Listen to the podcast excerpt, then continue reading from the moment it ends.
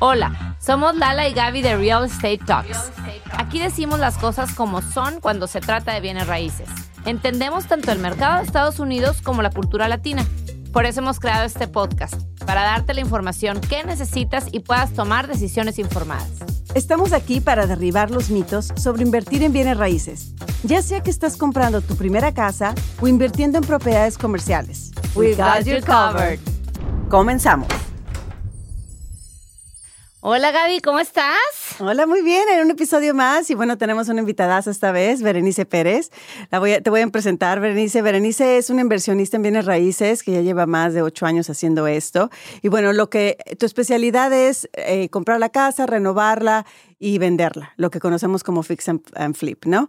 Eh, Berenice vive en Wimberley, que es un pueblito hermoso entre Austin y San Antonio con su esposa y sus hijos, pero también te has dedicado mucho a este tipo de negocio en, San Antonio más que en Austin. Pero cuéntanos cómo empieza esta inquietud de renovar casas y cómo, cómo arrancas con este negocio. Claro que sí. Bueno, muchísimas gracias por la invitación. Este sí, llevo más de ocho años en este negocio de inversionista es un negocio como una, una ruleta, ¿no? Arriba y abajo, pero corriendo, pero muy, muy importante para toda la comunidad, para que empiece a, conocer lo que es el negocio de la inversión. Este, yo compro las casas, las, ah, las renuevo. Eh, siempre tengo las casas como un lapso de entre tres a cuatro meses. Ese es, ese es lo que mi meta. Y después de ahí este, voy buscando más casas y más casas para poder seguir expandiendo mi negocio. Es el famosísimo fix and flip, ¿no? Fix and flip, claro que sí. Tiene que ser rápido de tres a cuatro meses, dependiendo qué tamaño de casa es y tiene muchos factores, ¿no? Pero la mayoría es de tres a cuatro meses. Este, ¿Cómo me empecé a hacer esto? Yo empecé en el 2016. Eh, yo era asistente de maestra y mi esposo también trabajaba este, para una constructora y los dos teníamos nuestro propio trabajo y aparte hacíamos flip. Mm. Entonces, para nosotros después de como dos años empezó a ser medio complicado la situación porque también teníamos que el trabajo, el, el, el flipping. del día a día de tu trabajo. El flipping estaba creciendo y nosotros así como que ya no tenemos ni, ni vida social, ¿no? Entonces llegó el momento donde decidimos, ok, yo primero dejo mi trabajo y luego a los meses después él dejó su trabajo. Wow. Por lo mismo, el mercado estaba, hermoso en, en el 2016, 2017. Empecé en Dripping Springs, fue mi primera casa. Y después de ahí, eh, por cuestión de, dinero, las casas, las inversiones, las propiedades en San Antonio son más baratas. Entonces nos fuimos a San Antonio. ¿Y se fueron a vivir a San Antonio? No, desde Austin y íbamos a, a, San Antonio casi todos los fines de semana y entre semanas si era necesario.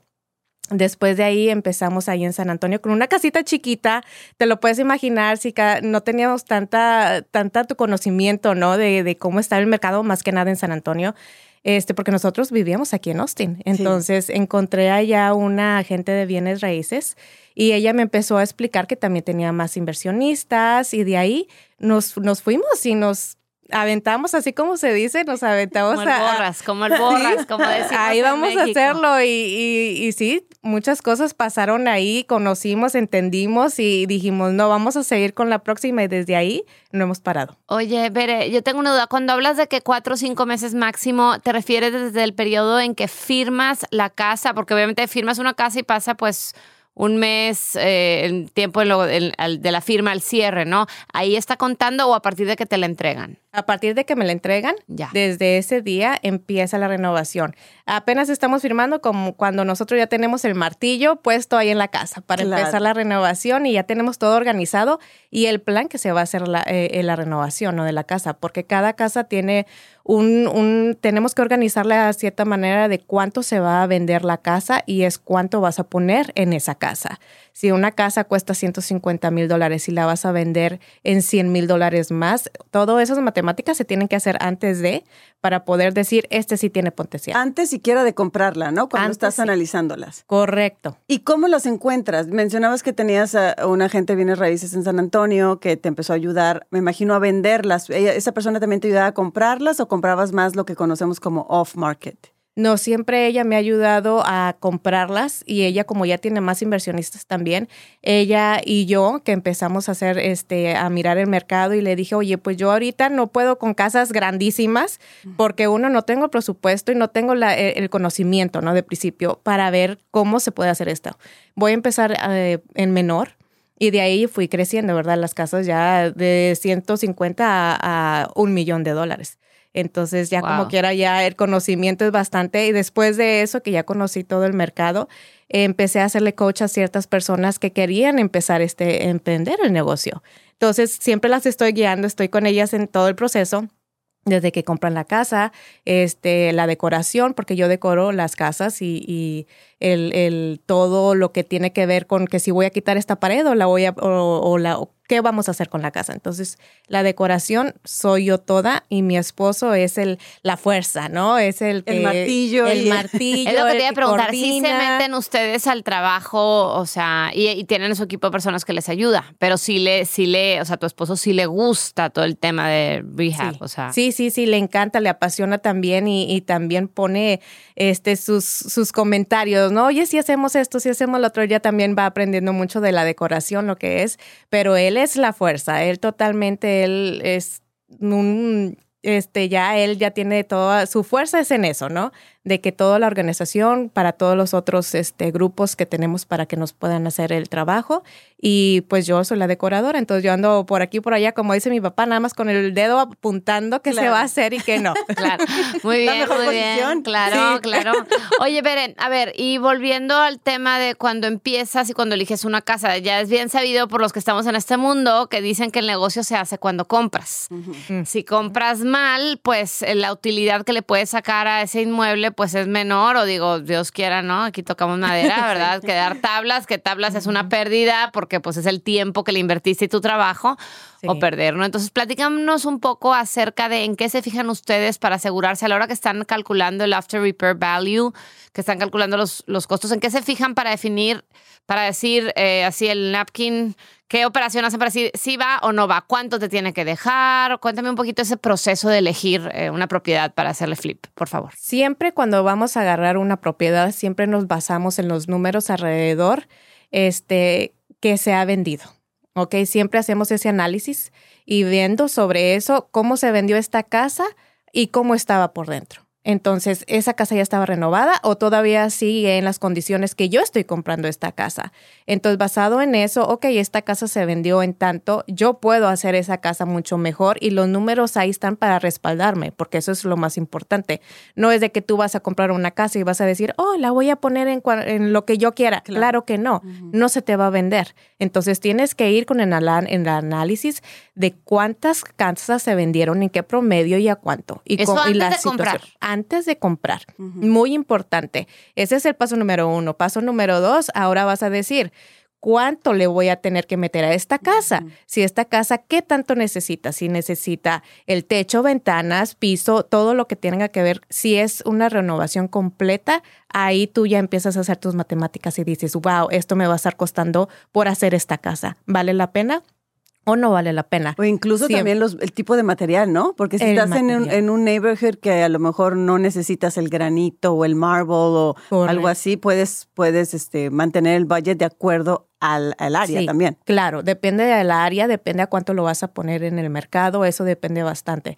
Porque ya un promedio de más de 500 mil dólares, ya la casa es más como, la puedes hacer más estándar y ya después de los 500 mil dólares para vender, ya tienes que ponerle, como se llama aquí en Estados Unidos, high end. Te tienes que poner hasta que sean las estufas, todas las cosas así más mejores, los pisos igual, que si pones granito o, cuarzo.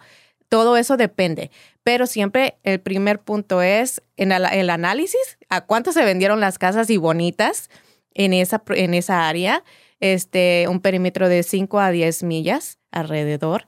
Este, y luego después de ahí, pues básicamente lo que es este ¿cuánto te vas a gastar en hacer esto? ¿En qué condiciones está la casa? Porque he visto casas que yo tengo que ir así con tenis y leggings y todo porque no sabes qué te vas a encontrar ahí. si yo les contara lo que yo me he encontrado en esas casas, no, no, qué barbaridad. De guantes y de todo, ¿eh? De repente entras y ahí este, velas por ahí, por acá y no sabes ni qué onda. Mejor me salgo de ahí. Pero luego dicen que este, son las mejores porque esas a nadie le quiere entrar. Sí, nadie le quiere claro. Nadie se quiere aventar a agarrar. nada más los valientes. Sí, sí, sí. O sea, de principio cuando entrábamos, o sea, tengo unas historias que qué bárbara. O sea, entraba y con tapándome la boca.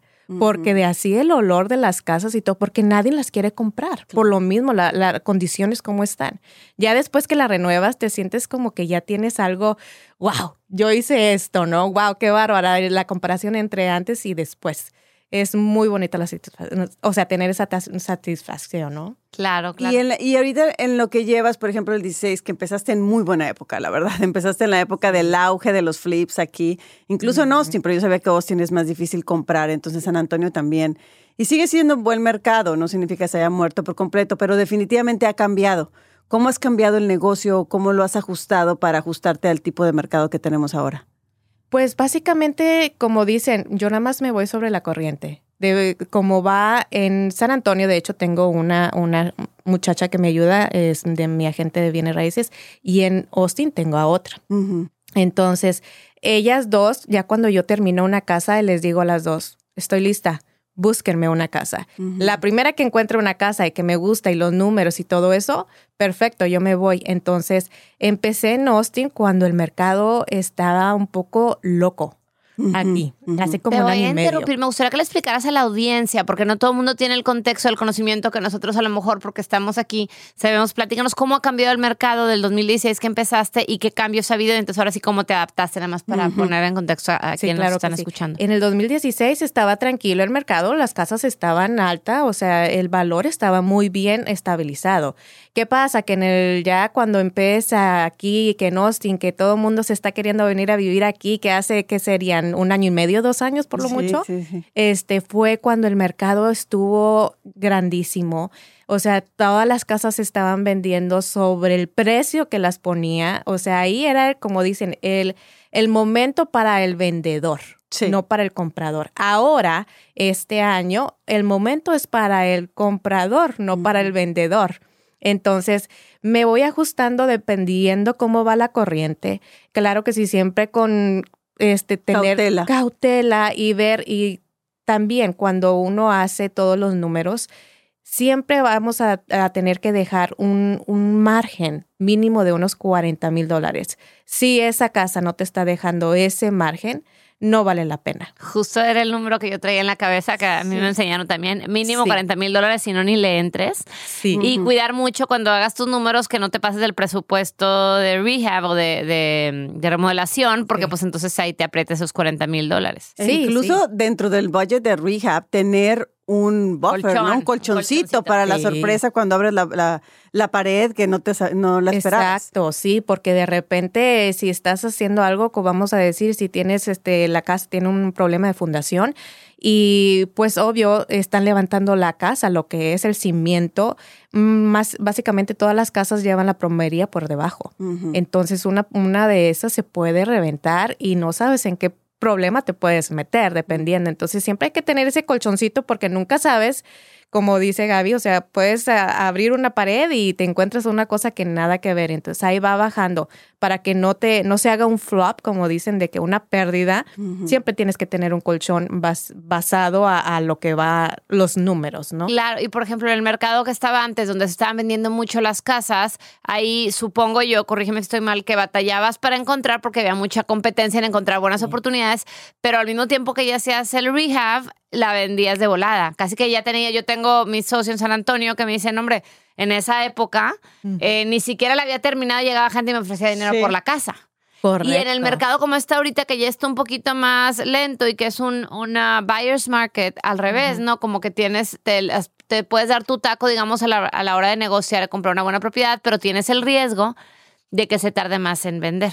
Correcto, correcto. Por eso hace dos años estaba súper bien para los flippers, porque sí, como dices, tú lo mencionas, sí era un poquito más complicado para estar agarrando las casas, para poder obtenerlas, porque tenías que estar dando mucho más dinero y no sabías ni cuánto realmente, de cuánto estabas apostando. Sí. Pero ya que obtenías esa propiedad, la podías vender sin ningún problema alguno. Ya. Eso sí. Eh, cuéntanos, Vera, a ver, alguna anécdota de, de horror que hayas tenido, alguno que, algo que te haya pasado que digas, híjole, de esta apenas me recuperé. Bueno, yo digo que uno de los más errores que, que puedo yo decir que, que no debo de cometer ya jamás, porque como a todo mundo nos va a pasar y nos pasaría en algún momento de, de nuestra vida, es que si tú vas a hacer un contrato, vas a tener eh, eh, ese negocio con otra persona, siempre hay que tener un papel firmado. Un papel firmado, Sí. este, con igual, con toda la información de la persona, porque de repente tú le puedes tener su contrato firmado por esa persona y luego tú le das un cheque para que empiece a, a hacerte tu, tu trabajo y se te desaparece. Y ahí va otra pérdida. Ahí va el colchoncito ese que va bajando por lo mismo, por un error que hiciste. Ya mínimo así, pues bueno, todo puede ser legal, de que puedes mandarle, ¿verdad?, una carta o algo a través de un abogado, porque todo eso mínimo ya tienes algo donde dices, tú te estás cubriendo de que esa Claro. persona no me está haciendo lo que yo debo, debo de hacer, él debe de hacer, ¿no? Entonces, Y más ese es en el número nuestra- uno. Más en nuestra comunidad, que estamos acostumbrados a que, ay, pues te haces el negocio hasta así. se ofende, ¿no? El de palabra, latinoamericano de como que te palabra. ofende si te piden que te firmen algo, es como raro. Claro. Sí. Pero pues no, no, Pero no, no, papelito tienes que proteger. o sea, Correcto. Claro. Tienes que proteger. Sí, sí, sí, hay muchas personas que como dices tú, así como que se ofenden de ¿Cómo que, no ¿cómo no? No confías en mí. No, o sea, esto es un negocio y tenemos que tener bien en mente de que no porque es el amigo, el compadre, el... No, no importa. Tienes que tener tu- todos tus datos de esa persona para que puedas no volver a cometer un error o esté bien todo en paz, ¿no? Más que nada y, y seguir adelante con tu trabajo. Y luego con el tiempo te vas haciendo de tu equipo, ¿no? Y ya sabes Claro. y ya tienes la confianza completamente y ya es cuando Sí. empiezas a, a mejorar hasta el, el producto y hacerlo más rápido porque tienes a todo tu equipo Sí. a, la- a las vivas. Sí, sí, claro. Cuando empezamos, este, estábamos agarrando eh, los grupos de todo. Entonces ahí era donde batallábamos y ahí donde se nos desaparecían varias personas. Entonces nosotros así ¿qué, qué pasó? Pero este, ya ahorita, ya ahorita sí tenemos nuestros grupos bien puestos, ya hasta ellos ya saben, nada más una llamada, oye, necesito el trabajo, ellos ya nos dan como VIP para que podamos seguir el, el trabajo rápido, porque saben que estamos en un time crunch, como se le dice, ¿no? O sea, tenemos que terminar. Oye, Bere, y en cuanto a financiamiento, ¿te financias con las mismas utilidades de ustedes o usan hard money lenders o, o tienes, abre la posibilidad de inversionistas que nada más quieren poner a trabajar su dinero para que te den capital y tú lo trabajes y les ofreces un retorno? ¿Cómo manejan esa parte? Hago las tres cosas. Ok. Hago las tres cosas dependiendo cuántas casas tengo, puedo usar mi propio dinero. Como dije, de principio empecé con lo más mínimo porque realmente yo no conocía de esto, ¿verdad? Claro está, no sabía ni que era un hard money loan. eh, loan. Ajá. Entonces, a través de los años y de todos los otros amigos que tenía inversionista, pues vas agarrando tips, ¿no? De esas personas de que tú dices, wow, él, él tiene ese conocimiento, yo lo puedo implementar. Entonces, todo puede, todo es posible, pero hay muchas personas que dicen, no, ¿cómo yo voy a agarrar un, un préstamo? ¿No? O ¿cómo voy a invertir si no tengo dinero? Hay muchísimas, muchísimas medios de cómo puedes tú invertir hasta con un dólar o sin ni un dólar. La cuestión nada más de que el- en tu mente tú tienes que tener eso de decir, yo puedo hacerlo. Y si tú lo puedes hacer, no hay nada que te pare. Entonces, todos los tres, los tres, o sea, es nada más del conocimiento, más que nada. Y aparte muy inteligentemente lo hicieron tú y tu esposo teniendo trabajo. Lo empezaron a hacer como el side hustle. No, no se aventaron al ruedo completamente, sino empezaron a ver el Sí. mercado, tantear las aguas y luego ya dijeron, bueno, ahora sí, primero yo, tú. Sí. Y luego dije, ok, no, sí está bien, vente. Sí, sí, sí. Así empezamos, primero con nuestro propio dinero y seguimos y seguimos y ya después de ahí, bueno, con una casita y luego ya vendimos ese y otra a la siguiente y dijimos, no, ya podemos tener más o más o más y eh, fue como nos seguimos creciendo, no más que nada. Qué padre, qué padre, Bere. Muchas felicidades. Gracias por, por compartirnos esta experiencia. Y pues bueno, ya se nos acabó el tiempo, pero recuerden a todos los que nos escuchan que en lalegaby.com pueden obtener información de lo que aquí platicamos. Y yo soy Lala Elizondo Y yo, Gaby Proctor. y esto es Real Real Estate Estate Talks. Gracias. Gracias. Escucha un episodio nuevo de Real Estate Talks cada semana. En tu plataforma favorita para escuchar podcasts. Ponte en contacto con nosotros en lalegaby.com.